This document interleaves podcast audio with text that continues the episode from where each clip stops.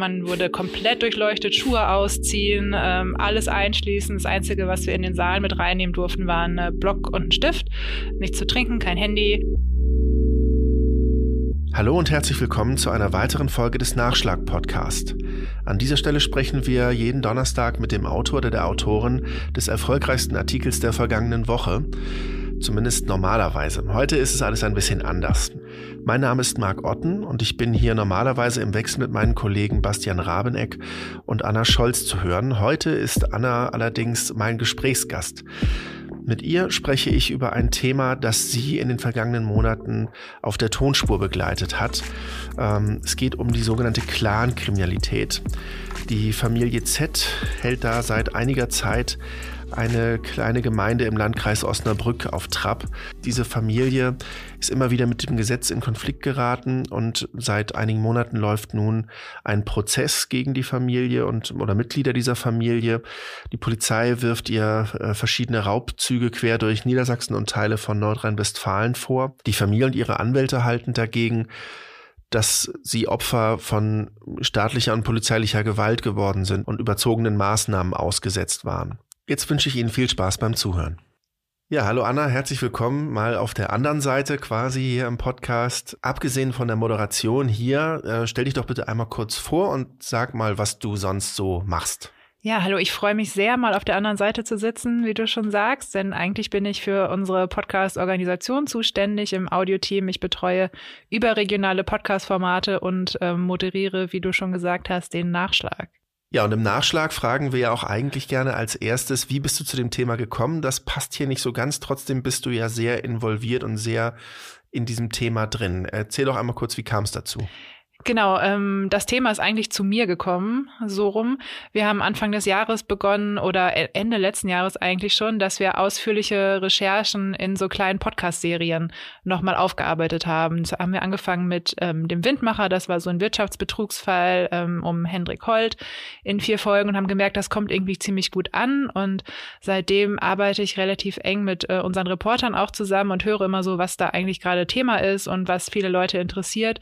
Und da sind wir dann vor ein paar Monaten auf diesem Thema sogenannter Clankriminalität gelandet. Da gab es diesen Fall, ähm, den du auch schon im Intro erwähnt hast, in Osterkappeln, der große Wellen geschlagen hat. Und der war dann auch schon so aus oder aufwendig quasi, oder da war schon so viel passiert. Da haben wir gesagt, das lohnt sich, den nochmal geordnet zu sortieren. Und ähm, ja, hat anscheinend auch viele Menschen interessiert.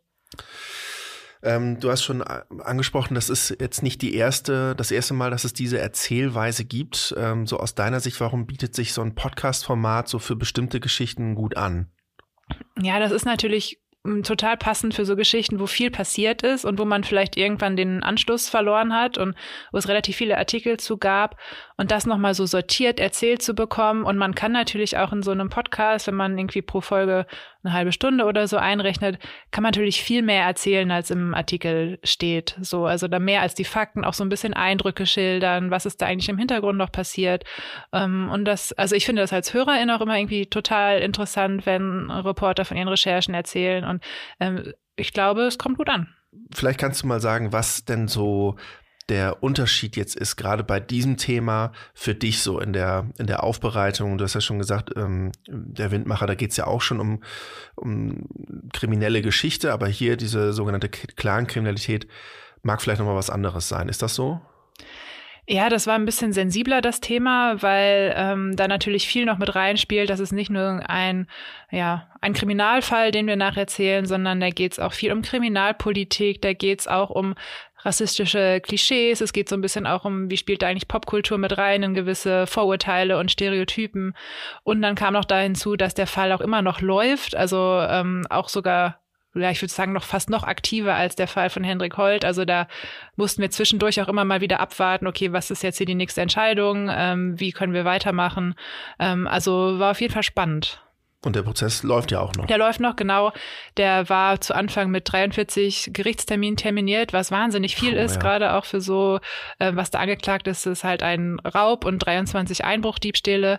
Ähm, und dafür 43 Prozesstage anzusetzen, ähm, ist, schon, ist schon eine Ansage und der wird auf jeden Fall noch bis in den November reinlaufen, wenn nicht sogar länger. Du warst ja selbst auch schon bei Gericht und hast dir einen Prozesstag mit angeguckt. Erzähl doch mal, wie war das so für dich?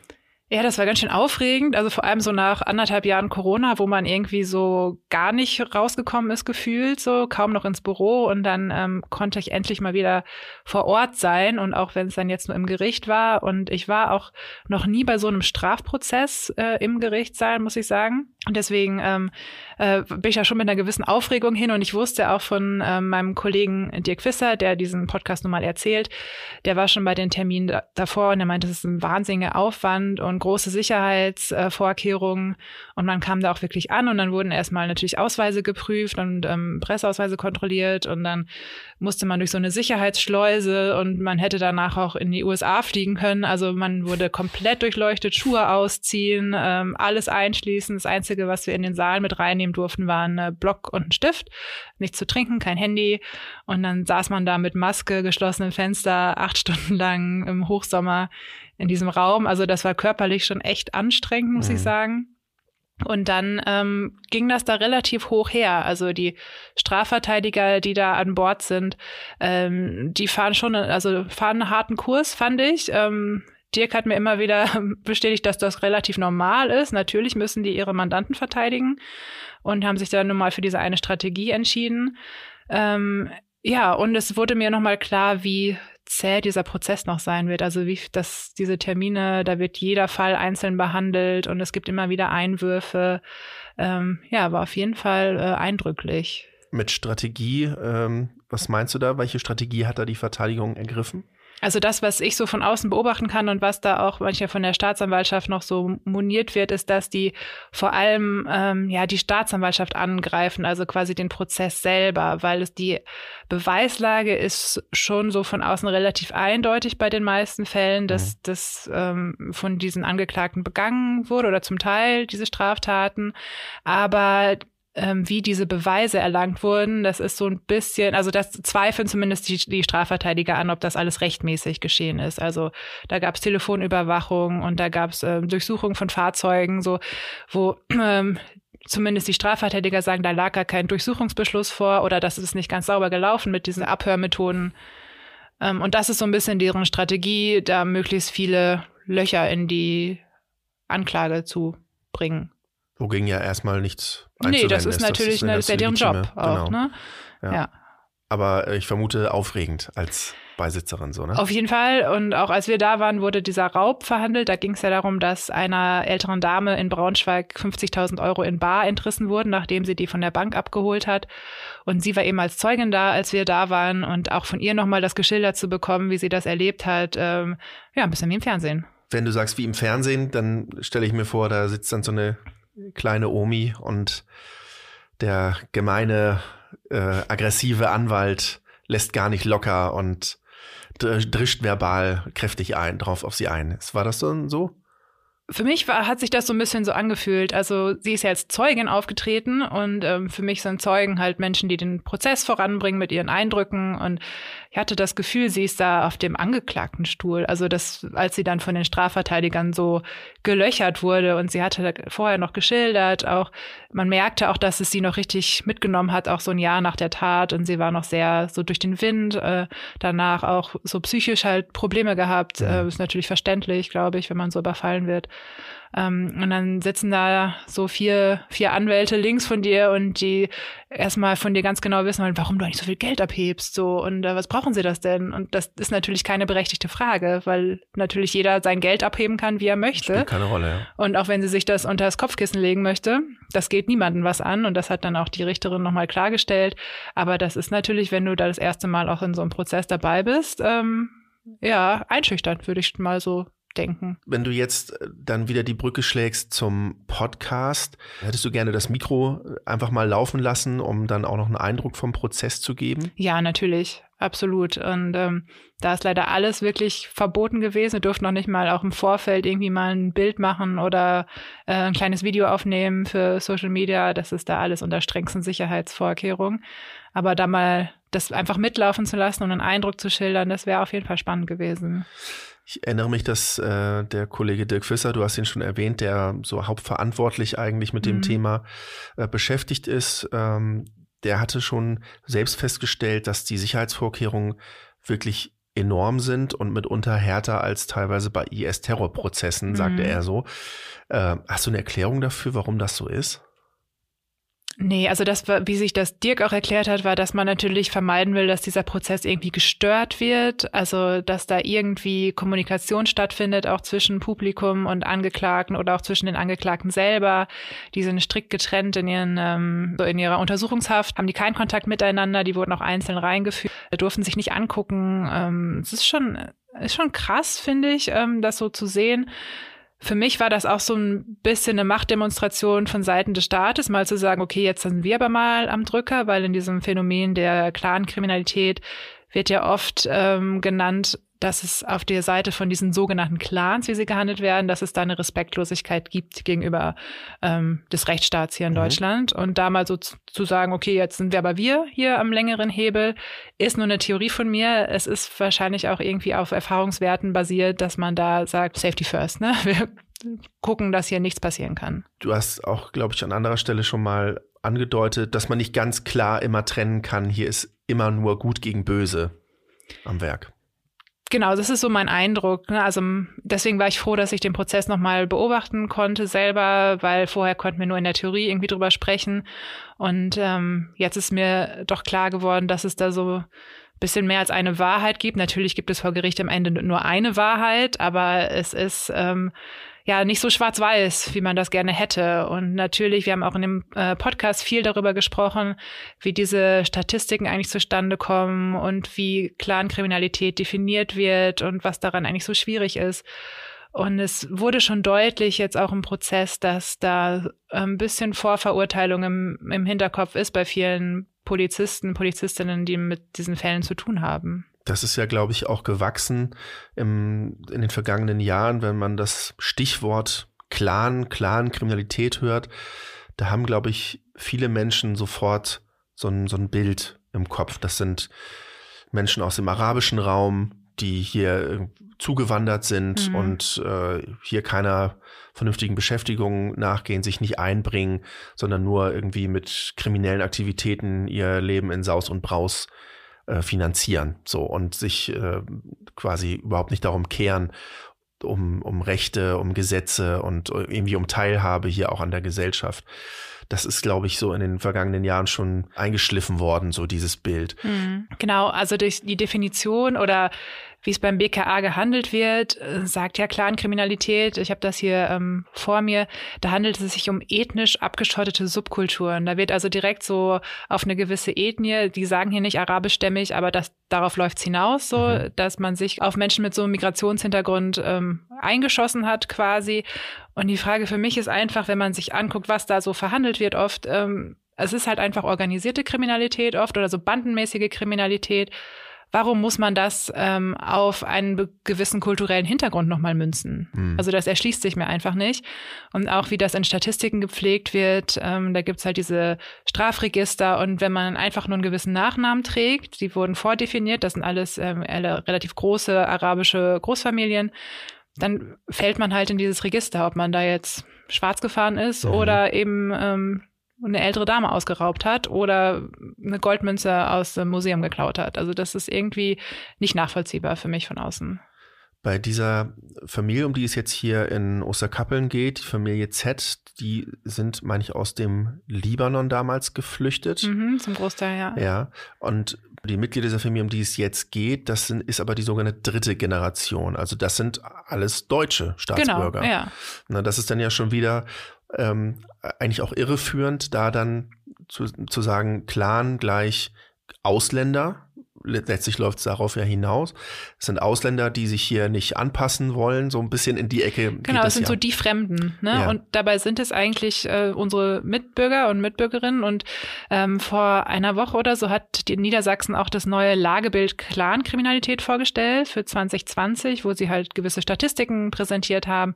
Und da waren, ähm, also ich kann es jetzt nicht genau wiedergeben, aber es waren, glaube ich, 70 Prozent der Straftaten waren deutsche Staatsbürger. Mhm. So, und das ist halt, äh, ja, wie du schon sagst, so, ne, das ist eigentlich äh, eine falsche Definition, mit der man dann arbeitet. wo dir natürlich Kritiker gleich entgegenhalten, das sind ja keine richtigen Deutschen, mhm. sondern das sind ja nur so Deutsche, die jetzt hier halt geboren sind, aber eigentlich ja äh, sind es ja Ausländer. Sieht man ja, die sehen ja auch gar nicht aus wie Deutsche mhm. und fügen sich ja hier gar nicht so wirklich ein. Also da immer finde ich auch ähm, sehr schwierig, das so irgendwie so trennscharf auch dann zu definieren und auch so in der, in der Debatte so festzuhalten. Also zu sagen, Clan gleich Ausländer ist halt totaler Quatsch eigentlich. Ja, und vor allem Clan gleich Araber. Ne? Ja. Das ist ja, ja dann, kommt dann noch dazu. Ja, ich glaube, was nicht von der Hand zu weisen ist, dass es hier ein Integrationsproblem gibt bei ja. diesen Straftaten, also hundertprozentig. Deswegen ist es dann auf die dritte Generation, ne, wo dann irgendwie durchgeschlagen ist, okay, wir kommen hier einfach irgendwie nicht an oder mhm. wir werden hier nicht akzeptiert, wir bekommen hier keine Angebote oder wir sind auch in unserem abgestotteten Familienkreis irgendwie ähm, so verfestigt. Äh, es spielt natürlich auch hundertprozentig mit rein. Ähm, was jetzt hier bei diesem Fall aus Osterkappel noch ganz interessant ist, ist, dass ähm, es vier Angeklagte gibt, aber eben nur zwei aus dieser Familie Z stammen und die anderen beiden sind halt wirklich Bio-Deutsche, wie man so schön sagt. ne? Also die haben fallen, sind ganz weit weg von dieser Definition von Clankriminalität und mhm. trotzdem mhm. wird dieser Fall so hoch gehandelt. Äh, letztlich ist ja dieser Begriff Familie und organisierte Kriminalität irgendwie eh eng verbunden. Ne? Also auch wenn man so an Mafia-Strukturen mhm. denkt, oder geht es ja auch um die Familie, was ja letztlich darum, äh, da geht es dann darum, man kümmert sich umeinander und ähm, man bildet selbst so eine eigene Blase, sag ich mal, so für sich. Ähm, das beschreibst du hier auch, ist ja auch bei dieser Familie Z so der, so der Fall. Ne? Es ist eben nicht nur allein diese Familie, alle, die den Nachnamen tragen, quasi sind da mit dabei, sondern das ist auch schon ein erweiterter Kreis, die aber auch quasi zu der, zu dem Clan, in Anführungszeichen, zu der Familie dazuzählen. Ja, ich weiß nicht, ob sie dazugezählt werden. Also Vielleicht muss man auch noch mal sagen, dass dieser Begriff Clankriminalität vor Gericht nicht fällt, zum Beispiel, weil das einfach keine Strafsache ist. Mhm. Das, ne? man kann dafür nicht verurteilt werden. Das ist ja. einfach so eine, eine Statistik, die geführt wird und natürlich ein Fokus von der ähm, niedersächsischen, sagt man denn, vom Innenministerium, vom niedersächsischen Innenministerium, die sich dem verschrieben haben, genauso wie andere Bundesländer auch. Von daher ähm, werden die nicht irgendwie diese vier nicht als Clan gehandelt oder so, aber ähm, für mich ist es, äh, oder was wir auch im Podcast besprochen haben, ist, dass es auch eine gewisse Strahlkraft gibt von diesen sogenannten Clans. Also wir haben sie jetzt viel in der Popkultur erlebt, irgendwie Serien wie Four Blocks oder im Deutschrap tauchen sie oft auf, mhm. dass sowas halt natürlich auch irgendwie ganz cool ist, sich ne, so mit schicken Autos, also oder mit dicken Autos und mit schicken Uhren und so zu schmücken, ähm, dass man da vielleicht auch ganz gerne dazugehören möchte, auch wenn man nicht aus so einem Kreis stammt. Also die Statussymbole, die Statussymbole haben weiter Strahlkraft. Was du jetzt schon, diese Beispiele, die du ansprichst, da geht's ja oft um Großstädte und ne, das ist ja auch so dieser, glaube ich, in, in, vielen Medien bekannte Fall. Immer so in den Großstädten ist, sind die Clans, so in Berlin, in Hamburg, in Frankfurt. Hier ist es aber jetzt äh, ganz anderer Fall. Das ist in Osterkappeln äh, in der Siedlung Bergfrieden ausgerechnet, ja, ausgerechnet auch noch. Ja. Ähm, also wirklich auf dem platten Land. Ähm, wie würdest du das einschätzen? Also ich ähm, habe auch in den Kommentaren bei uns auf der Seite und auch bei Facebook gelesen, so jetzt geht's auch schon hier los. So mhm. ist, ist das auch, also ist das eine Sorge, die du verstehen kannst?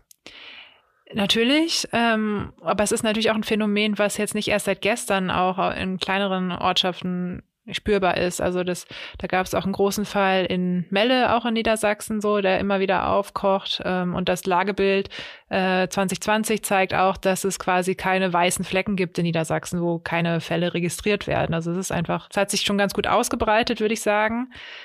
Aber ich glaube, es ist auch einfach auf dem Land ein bisschen intensiver, weil man sich dieser diesem Wirkungsgrad oder dieser Strahlkraft nicht so richtig entziehen kann. Ne? Also man kennt das vielleicht auf dem Dorf, ne? das ist eine relativ enge Gemeinschaft. Und da zieht man auch nicht mal einfach so weg, wenn es da ungemütlich ist. Also wenn mhm. man da so verwurzelt ist. Wenn du in Berlin irgendwie, also ich wohne an der Sonnenallee und das wird dir da ein bisschen zu brenzlig, dann zieht man zwei Blöcke weiter und dann ähm, geht's vielleicht schon wieder. Mhm. So, ne? Du bist trotzdem noch in deiner gleichen Stadt, mit deiner gleichen, mit deinem gleichen Freundeskreis. Auf dem Land ein bisschen schwierig. Der Lernfaktor hat aber sicherlich auch nochmal beim Thema Integration eine Bedeutung. Meinst du nicht auch?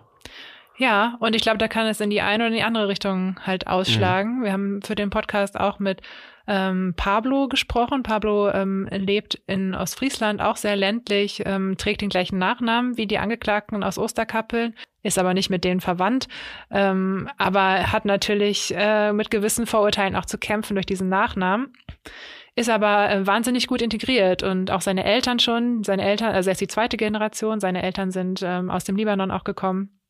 Die sind da jetzt Gastronom und er hat auch eine, eine Pizzeria da vor Ort. Er meinte, die Nachbarn haben die von Anfang an irgendwie unter ihre Fittiche genommen und gesagt, hier, guck mal, das ist Weihnachten, das ist Ostern und so funktionieren die Sachen hier in Ostfriesland. Mhm ähm, so kann es natürlich klappen. So und äh, das ist eigentlich der Vorteil von so einer kleinen Landgemeinschaft. Allerdings, wenn man da, glaube ich, den Anschluss verpasst oder wenn man da nicht so richtig reinkommt, dann ist es noch mal die Ausgrenzung noch ein bisschen härter. Ja, und ich glaube, da gibt es ja auch diese Plattitüde, Integration ist keine Einbahnstraße, also da müssen dann auch beide Parteien Natürlich, irgendwo ja. dann mitmachen. Ne? Und wenn das auf einer Seite nicht so wirklich funktioniert, egal auf welcher, wird es auch gleich schon schwierig. Es muss natürlich auch ein Interesse dafür da sein ne? und so eine ja. Offenheit. Erzähl doch mal, wie, wenn du dieses Thema jetzt bekommst, wie äh, geht's denn vor dem Podcast eigentlich los? Es ist ja nicht so, dass ihr euch hinsetzt und einfach auf Record drückt und dann plaudert ihr erstmal Haben wir auch los. schon gemacht, ist nicht so gut gelaufen. ja. ja, genau. Also wir ähm, gucken uns das Thema dann nochmal an, ähm, was ist bis jetzt passiert und wo geht das hin. Ähm, ich gucke natürlich auch nochmal, ist das wirklich irgendwie was, was für eine große Zielgruppe irgendwie interessant ist? Ähm, natürlich interessiert das die Leute vor Ort, aber ist das auch ein Thema, was vielleicht ähm, überregional spannend ist für Menschen? Und in dem Fall ist es das auf jeden Fall. Und dann setzen wir uns hin und strukturieren so ein bisschen die Folgen, so eine ganz klassisch, so ein bisschen wie Drehbucharbeit. Aber wie wollen wir das erzählen und was, welche Schwerpunkte setzen wir? Wen müssen wir noch dazu interviewen? Wer kann uns noch was Spannendes erzählen? Ähm, ja, und dann setzen wir uns vors Mikro und erzählen und meistens erzählen wir das mehr als einmal, weil ähm, dann doch uns noch was einfällt oder es nicht ganz so rund gelaufen ist. Wir sind jetzt Ende Juli angekommen. Mhm. Wie viele Folgen sind erschienen bislang? Wir haben in der vergangenen Woche die vierte Folge veröffentlicht und das ist auch die vorerst letzte. Die endet halt mit unserem Prozessbesuch. Und jetzt werden wir das so ein bisschen beobachten und gucken, ob wir im Herbst da nochmal ein Update liefern. Okay, also die Nachfrage da ist. Der bisherige Plan ist, noch eine weitere Folge dann zu machen. Und gucken, wie sich das entwickelt, ne? Möchtest du denn noch mal zum Prozess dazu? Nein. Reicht dir. also wirklich, War so abschreckend. ich fand das wirklich anstrengend. Also ich fand es körperlich anstrengend. Also mhm. ich habe jetzt auch das lange verdrängt, wie das ist, wenn man irgendwie in der Uni sitzt oder in der Schule und dann mal zwei Stunden das Thema nicht interessiert. Also weiß ja, glaube ich, jeder, wie schwer das ist, da auch bei Bewusstsein zu bleiben. Und wenn dann irgendwie so lange juristische Vorträge anfangen, ähm, ja, ich fand das anstrengend. Ich fand es spannend, aber ich glaube, es war gut für den Eindruck.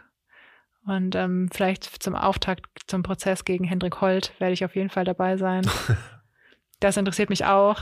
Aber es geht natürlich auch ins Klein-Klein in diesen Prozessen mhm. irgendwann, ne, wo dann, das ist wichtig, aber das ist jetzt vielleicht nicht so wahnsinnig spannend.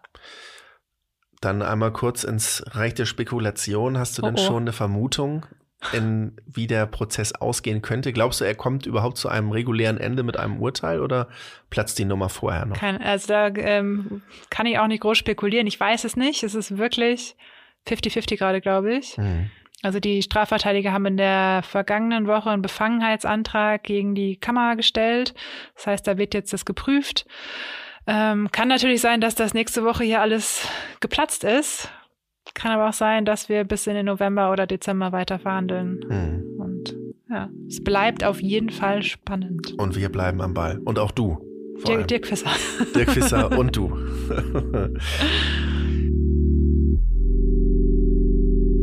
Das war Nachschlag wenn Ihnen dieser Blick hinter die Schlagzeile gefallen hat, freuen wir uns, wenn Sie uns weiterempfehlen, uns eine nette Bewertung auf Apple Podcasts hinterlassen oder uns auf Spotify abonnieren. Den Podcast, über den wir heute viel mit Anna gesprochen haben, finden Sie dort, wo Sie auch diesen Podcast gefunden haben, unter den Stichworten Stadt, Land, Clan.